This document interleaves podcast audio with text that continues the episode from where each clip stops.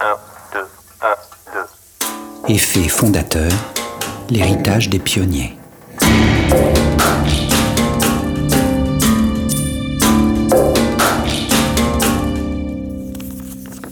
Acidose lactique, insuffisance enzymatique entraînant des baisses d'énergie chez l'enfant.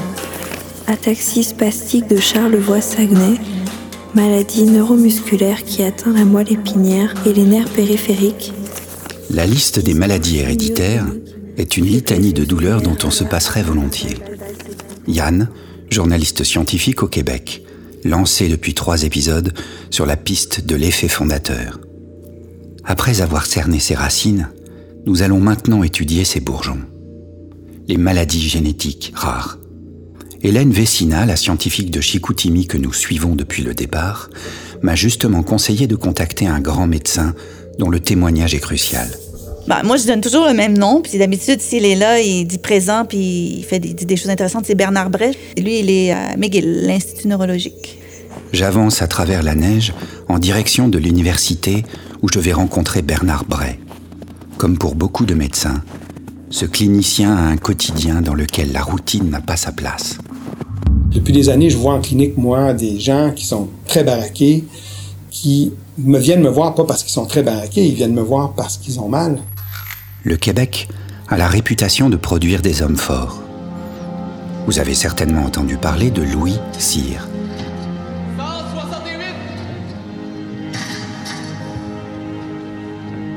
Ce personnage, qui a vécu à la fin du 19e siècle, déployait une puissance musculaire hors du commun. 2555 livres Du jamais vu dans l'histoire de la France. Alors si quelqu'un se sent capable de bouger cette plateforme de plus d'une tonne, il s'avance. On le disait capable de soulever un sac de ciment de 200 kilos d'une seule main, Mesdames, sans entraînement. Louis. Parmi ses patients, Bernard a justement des cas de ce genre. Il se souvient d'un témoignage éclairant. Bernard, tu me disais, euh, tu me demandais des exemples quand j'étais jeune, qu'est-ce que j'arrivais à faire. Mais je me suis rappelé, un soir, j'étais, j'avais un peu trop bu avec des copains, on avait 17 ans, puis mes, trois chums ont décidé de lever une voiture, puis de la tourner. Puis ils l'ont tournée de 90 degrés, puis ils m'ont regardé. Puis lui, il l'a pris tout seul, puis il l'a tourné de 360 degrés. c'est des forces, les femmes, les femmes dans, ces, dans de ce- c'est incroyable, elles lèvent des frigos seuls. Des frigos entiers, là, seuls. Montent ça, ils font. C'est c'est complètement fou la force arrivent à générer. Cette puissance extraordinaire s'accompagne hélas de problèmes physiques. Les patients ressentent des douleurs. Ils ont mal à leur corps. Puis ils ont certains d'autres symptômes musculaires. Euh, Des fois, ils ont aussi des enzymes musculaires qui circulent. Donc depuis des années, j'étudie ces gens-là. Bernard rencontre souvent des malades dont les symptômes sont originaux. Je me suis demandé comment il arrivait à regrouper ces pathologies? De quelle façon passe-t-on d'un ensemble de symptômes rencontrés chez des individus à l'identification d'une maladie génétique? Justement, les consultations de Bernard Bray sont assez originales. Ça fait toujours rire les étudiants en formation avec moi parce que c'est toujours une des premières questions que je pose aux, gens. Vous venez d'où? Euh, ça nous oblige aussi à, pour ceux qui, comme moi, j'ai une formation d'historien, je m'intéresse au patronyme. Donc, quand quelqu'un rentre, j'étais en clinique euh, la, semaine dernière avec quelqu'un, euh, euh, tout à coup, la, patiente, je vois son nom, c'est une Trudeau. Vous venez d'où? Vous, êtes de Napierville? Oui, c'est Napierville. Ah bon, mais j'ai vu trois cas qui ont la même chose que vous, qui viennent de ce coin-là aussi. Mais dès qu'elle disait Trudeau, ah, tout à coup, Trudeau, c'est le Haut-Richelieu, ça. Ah, c'est intéressant. hein. Bernard se sert de ses connaissances sur l'histoire du Québec pour remonter aux origines de la maladie. Les patronymes sont souvent une bonne indication pour tracer le cheminement géographique des patients. Mais le savoir encyclopédique du médecin ne suffit pas. La génétique reprend le dessus. J'aime la formule de Bernard pour souligner l'apport de la technologie. Ça prend pas un magicien. Ça prend des technologies. Et avec le temps, ce qu'on fait, c'est qu'on essaie de, de- de- d'amener tous ces cas-là ensemble. Puis là, d'utiliser les technologies les plus performantes qu'on a maintenant, qui sont de séquencer tous les gènes d'un individu, puis dire, mais si vraiment l'hypothèse qu'ils ils ont deux erreurs différentes dans le même gène et qu'une est commune, ou qu'ils ont deux copies de la même erreur, on devrait être capable de les trouver. Et ça marche. Pas tout le temps, mais ça marche. Ça reste extrêmement euh, performant comme, technique. C'est juste qu'il faut voir beaucoup de malades. Il faut être un peu au centre d'un réseau qui fait qu'on amène ces populations-là. En analysant les gènes des malades, on peut isoler des mutations communes et ainsi caractériser une atteinte, car l'effet fondateur a tracé ses propres frontières dans la province. Pour nous, les cliniciens, euh, nous convainc qu'en fait, l'approche régionale, ça veut dire que si tu vois un cas rare, puis tu dis tout, vous venez d'où, juste vos parents viennent d'où en clinique, ça peut nous aider. Donc, s'ils nous disent, je viens de, je viens de Portneuf, euh, je viens de Berthier, et si on arrive à garder en, inventaire leur origine ou dans, en banque de données leur on, peut voir trois mois plus tard ou trois ans plus tard cas qui ressemble. Tout à coup, c'est un peu spécial. Les parents viennent du même petit bled. Euh, ça veut dire quelque chose. Et donc, c'est ce qu'on a utilisé beaucoup avec des, des grands succès, d'autres plus difficiles parce que c'est pas toujours aussi simple que ça. Et, et, avec le temps, on se rend compte maintenant, il y a peut-être 14 euh, ou 15 des régions administratives du Québec qui, euh, qui ont des effets fondateurs régionaux. Donc, des mutations pour des maladies rares qui sont plus fréquentes. Donc, il y a beaucoup, beaucoup de diversité. On le savait, elle est juste morcelée de façon particulière. Et c'est le phénomène d'effet fondateur est un concept qui est utile pour toutes les régions du Québec, malgré euh, le fait que Montréal reste un melting pot. Maintenant, je me souviens. Hélène Vessina m'avait bien alerté sur cette notion. L'effet fondateur est régionalisé car les vagues d'installation dans la province ont été successives. Ça m'amène à, vous parler d'un aspect important aussi de l'effet fondateur, c'est ce qu'on appelle, nous, la régionalisation de l'effet fondateur.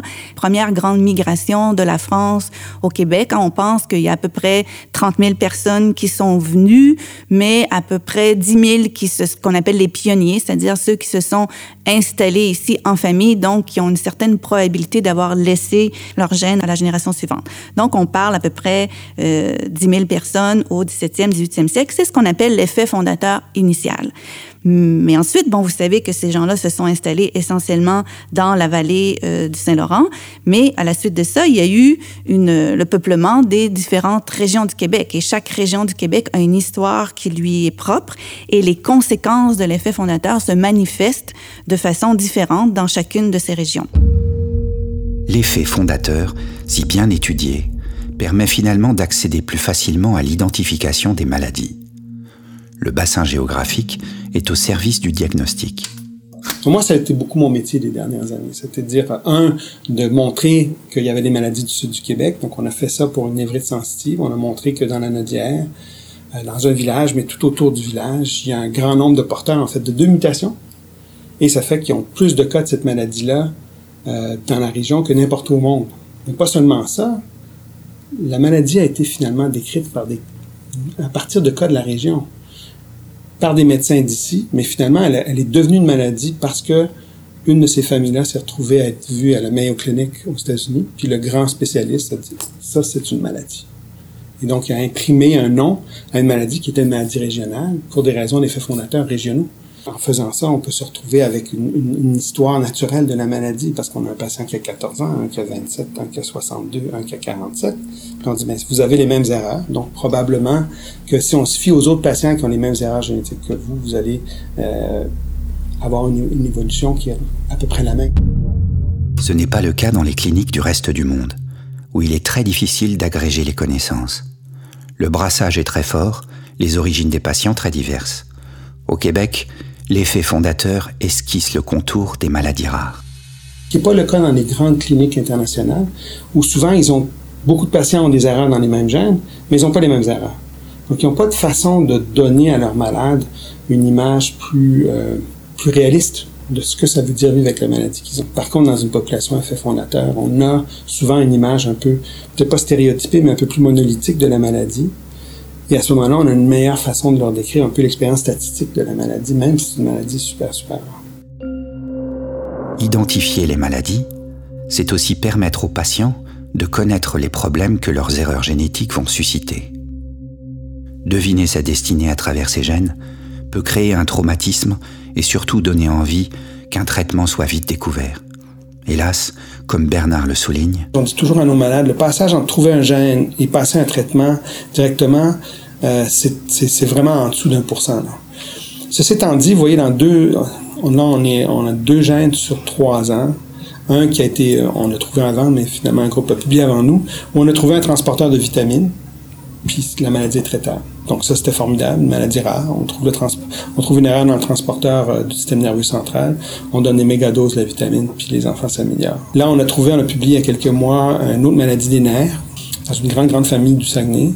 On savait, quand on a trouvé le gène, on savait que le gène avait été déjà impliqué dans une maladie de l'enfant terrible. Euh, mais il faut deux copies, il faut deux erreurs. Donc, chaque, copie doit être, mutée et la maladie est désastreuse chez l'enfant.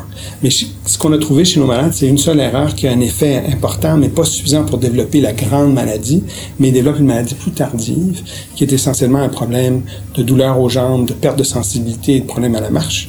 Mais les douleurs sont vraiment assez incroyables. Et euh, donc on a, on a publié ça en mars. Euh, on, on savait qu'il y avait au moins une, sinon deux compagnies qui travaillaient sur un remplacement enzymatique. Donc on les rencontre dans une semaine. Donc, c'est possible qu'on fasse du gène à faire un essai de remplacement enzymatique dans très, très peu de temps. Mais c'est exceptionnel, c'est pas, mais c'est ça l'objectif. De l'erreur génétique au traitement, il y a un temps très long, trop long, pour proposer une solution à tous les patients. C'est pourquoi les Québécois n'hésitent pas à se mobiliser pour faire avancer la connaissance de ces maladies, pour que la souffrance permette un jour des guérisons. Je pense que c'est une des raisons pourquoi les familles sont prêtes à participer. Quand c'est une maladie récessive, c'est parce qu'ils ne veulent pas d'autres enfants malades. Quand c'est une maladie qui se transmet de façon inéluctable comme ça, c'est si vous comprenez, vous me dites, vous allez pouvoir nous traiter, mais euh, on va vous aider. Ça, je pense que à ce niveau-là, la population québécoise a toujours été euh, très participante. Moi, c'est mon expérience. Je pense que c'est la plupart, l'expérience de la plupart des autres chercheurs ou médecins, c'est vraiment les gens qui sont qui ont l'impression que ce patrimoine génétique, c'est leur héritage à eux. Ils vivent les conséquences dans leur famille et ils sont prêts à donner du temps, de l'effort, des bouts d'eux-mêmes s'il faut pour faire avancer les recherches parce qu'ils ont l'impression que c'est quelque chose qui va rester. Si on fait, si font rien, qui va le faire? Alors on a beaucoup, on a un taux de participation assez incroyable des familles. Cette grande famille-là, par exemple, au Saguenay, on a, organisé dans le village, je pense qu'il y en a 40 de la famille qui sont présentés. On les a tous vus dans, dans une demi-journée, on les a tous prélevés. On a, tout le monde était solidaire, c'était facile. Les familles sont des cellules essentielles qui permettent de prendre en charge la maladie. Mais comment ces membres gèrent leur choix de vie quand ils se savent porteurs? Les maladies sur lesquelles on a beaucoup travaillé au Québec sont des maladies qui se transmettent d'un parent à la moitié des enfants. Beaucoup de ces maladies-là sont un peu plus, pas toutes, mais la plupart sont plus légères. Et le vécu des familles est déjà une prise de gestion. Ils savent vivre avec la, la, pathologie. Et dans ce cas-là, beaucoup d'entre eux ne choisissent pas d'intégrer l'information génétique dans leur choix reproducteur. Par contre, ils sont très, ils attendent juste un traitement pour ralentir la maladie et ils sont tous déçus au moment où ils commencent à manifester des symptômes.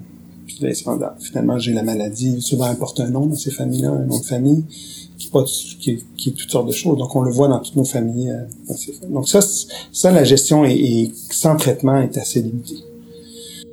Euh, donc maintenant, oui, ils peuvent être testés. Ils tendent à pas être testés avant de manifester la maladie parce que euh, il n'y a pas de traitement.